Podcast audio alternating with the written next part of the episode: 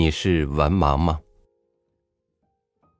不必嘲笑，也别急于解释。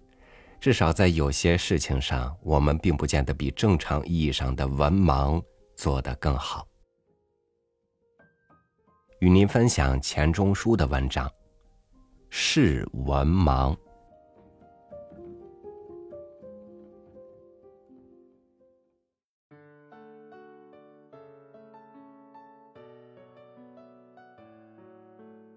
在非文学中找到有文学意味的妙句，正像整理旧衣服，忽然在夹袋里发现了用剩的钞票和饺子。虽然是分内的东西，却有一种意外的喜悦。譬如三年前的秋天，偶尔翻翻哈德门的大作《伦理学》，看见一节奇文，略微有一种人。不知好坏，不辨善恶，仿佛色盲者的不分青红皂白，可以说是害着价值盲的病。当时就觉得这个比喻的巧妙新鲜，想不到今天会引到它。借系统伟大的哲学家来做小品随笔的开篇，当然有点大材小用，好比用高射炮来打蚊子。不过小题目若不大做，有谁来理会呢？小店、小学校开张，也想法要请当地首长参加典礼；小书出版，也要求大名人提签，正是同样的道理。价值盲的一种象征，是欠缺美感，对于文艺作品全无欣赏能力。这种病症，我们依照色盲的例子，无妨唤作文盲。在这点上，苏东坡完全跟我同意。苏东坡领贡举，而李方书考试落地。东坡赋诗相送云：“与君相从非一日，比试偏偏已可识。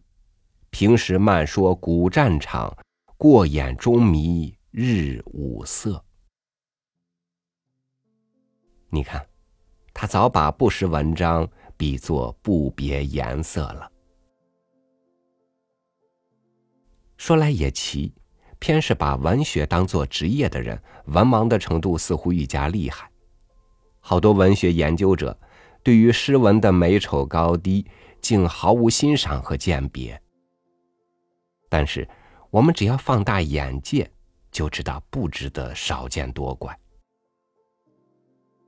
看文学书而不懂鉴赏，恰等于帝皇时代看守后宫，成日夹在女人堆里厮混的，偏偏是个太监，虽有机会，却无能力。无错不成话，非冤家不聚头。不如此，怎会有人生的笑剧？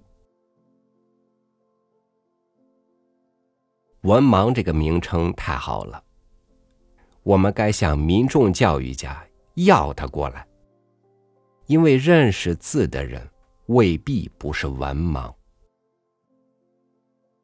譬如说，世界上还有比语言学家和文字学家识字更多的人吗？然而，有几位文字语言专家，到看文学作品时，往往不免乌烟瘴气。眼前一片灰色。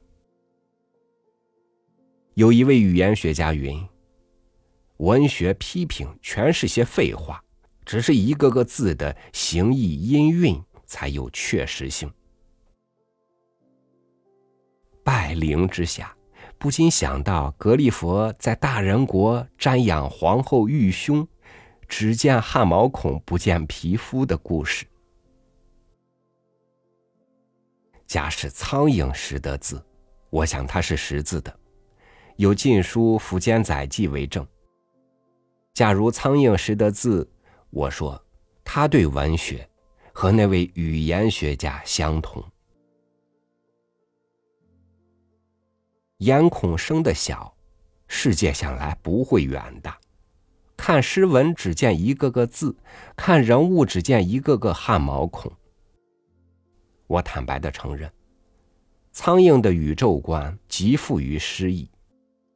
除了伯莱克自身以外，所谓一花一世界、一沙一天国的胸襟，苍蝇倒是具有的。它能够在一堆肉骨头里发现了金银岛，从一撮垃圾飞到别一撮垃圾时，领略到欧亚长途航空的愉快。只要他不认为肉骨头之外无乐土，垃圾之外无五洲，我们尽管让这个小东西嗡嗡的自鸣得意。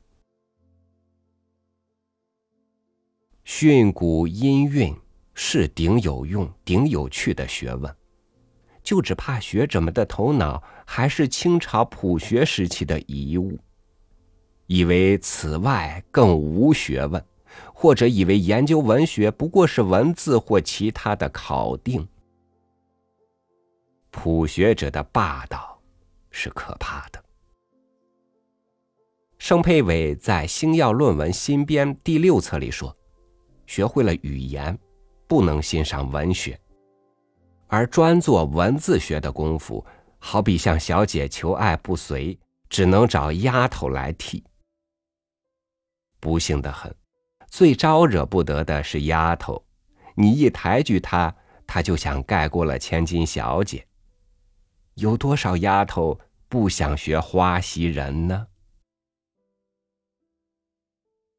色盲绝不学绘画，文盲却有时谈文学，而且谈的还特别起劲，于是产生了印象主义的，又唤作自我表现或创造的文学批评。文学鉴赏当然离不开印象，但是印象何以就是自我表现？我们想不明白。若照常识讲，印象只能说是被鉴赏的作品的表现，不能说是鉴赏者自我的表现，只能算是作品的给予，不能算是鉴赏者的创造。印象创造派谈起文来，那才是真正热闹。大约就因为缺乏美感，所以文章做的特别花花绿绿。此中有无精神分析派所谓补偿心结，我不敢妄断。他会怒喊，会狂呼，甚至于会一言不发，昏厥过去。这就是领略到了无言之美的境界。他没有分析，谁耐烦呢？他没有判断，那太投金去了。灵感呐，纯粹呀，真理呀，人生啊，种种名词尽他滥用，滥用大名词，好像不惜小钱，都表示出作风的豪爽。印象倒也不少，有一大串陈腐到发臭的比喻。假使他做篇文章论雪莱，你在他的文章里找不出多少雪莱，你只看到一大段描写燃烧的火焰，又一大截魔状呼啸的西风，更一大堆刻画飞行自在的云雀。据说这三个不伦不类的东西就是雪莱。何以故？风不会吹熄了火，火不至于烤熟了云雀。只能算是奇迹吧。所以，你每看到句子像“他的生命简直是一首美丽的诗”，你就知道下面准跟着不甚美丽的诗的散文了。这种文艺鉴赏称为创造的或印象主义的批评，还欠贴切。我们不妨小试点石成金的手段，各改一字，创造的改为捏造的，取捏鼻头做梦和像必须造之意。至于印象派呢，我们当然还记得四个瞎子摸白象的故事，改为摸象派。你说怎样？这跟文盲更拍合了。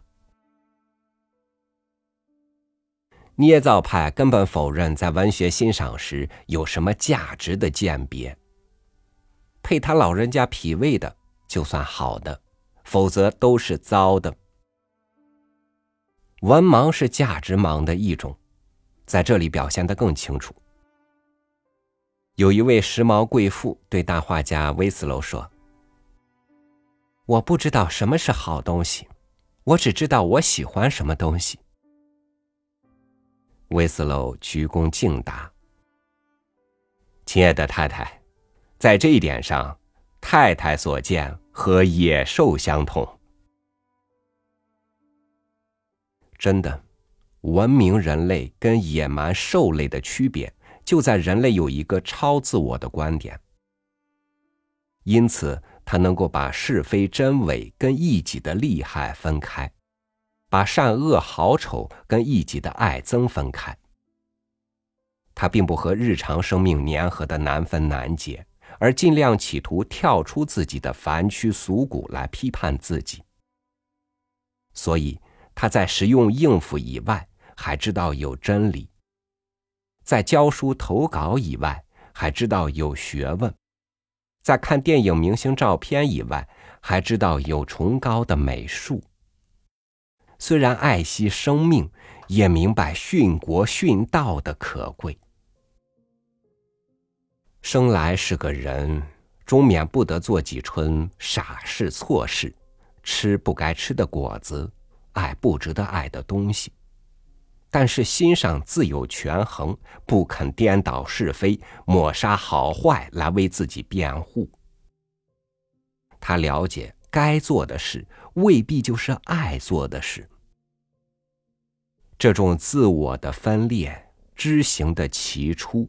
紧张时产生了悲剧，松散时变成了讽刺。只有禽兽是天生就知行合一的，因为他们不知道有比一己奢欲更高的理想。好容易千辛万苦从猴子进化到人类，还要把嗜好跟价值混而为一，变作人面兽心。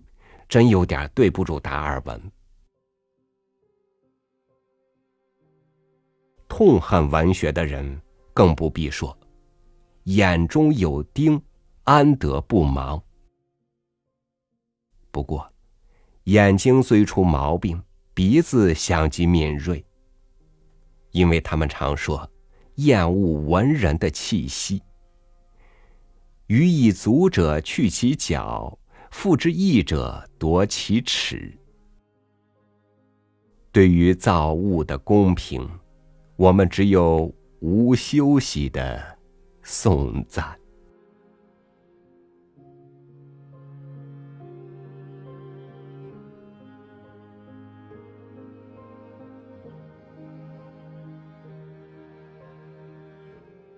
文盲不可怕，色盲无论什么盲。都还有补救。怕的是心盲，一叶障目，一窍不通。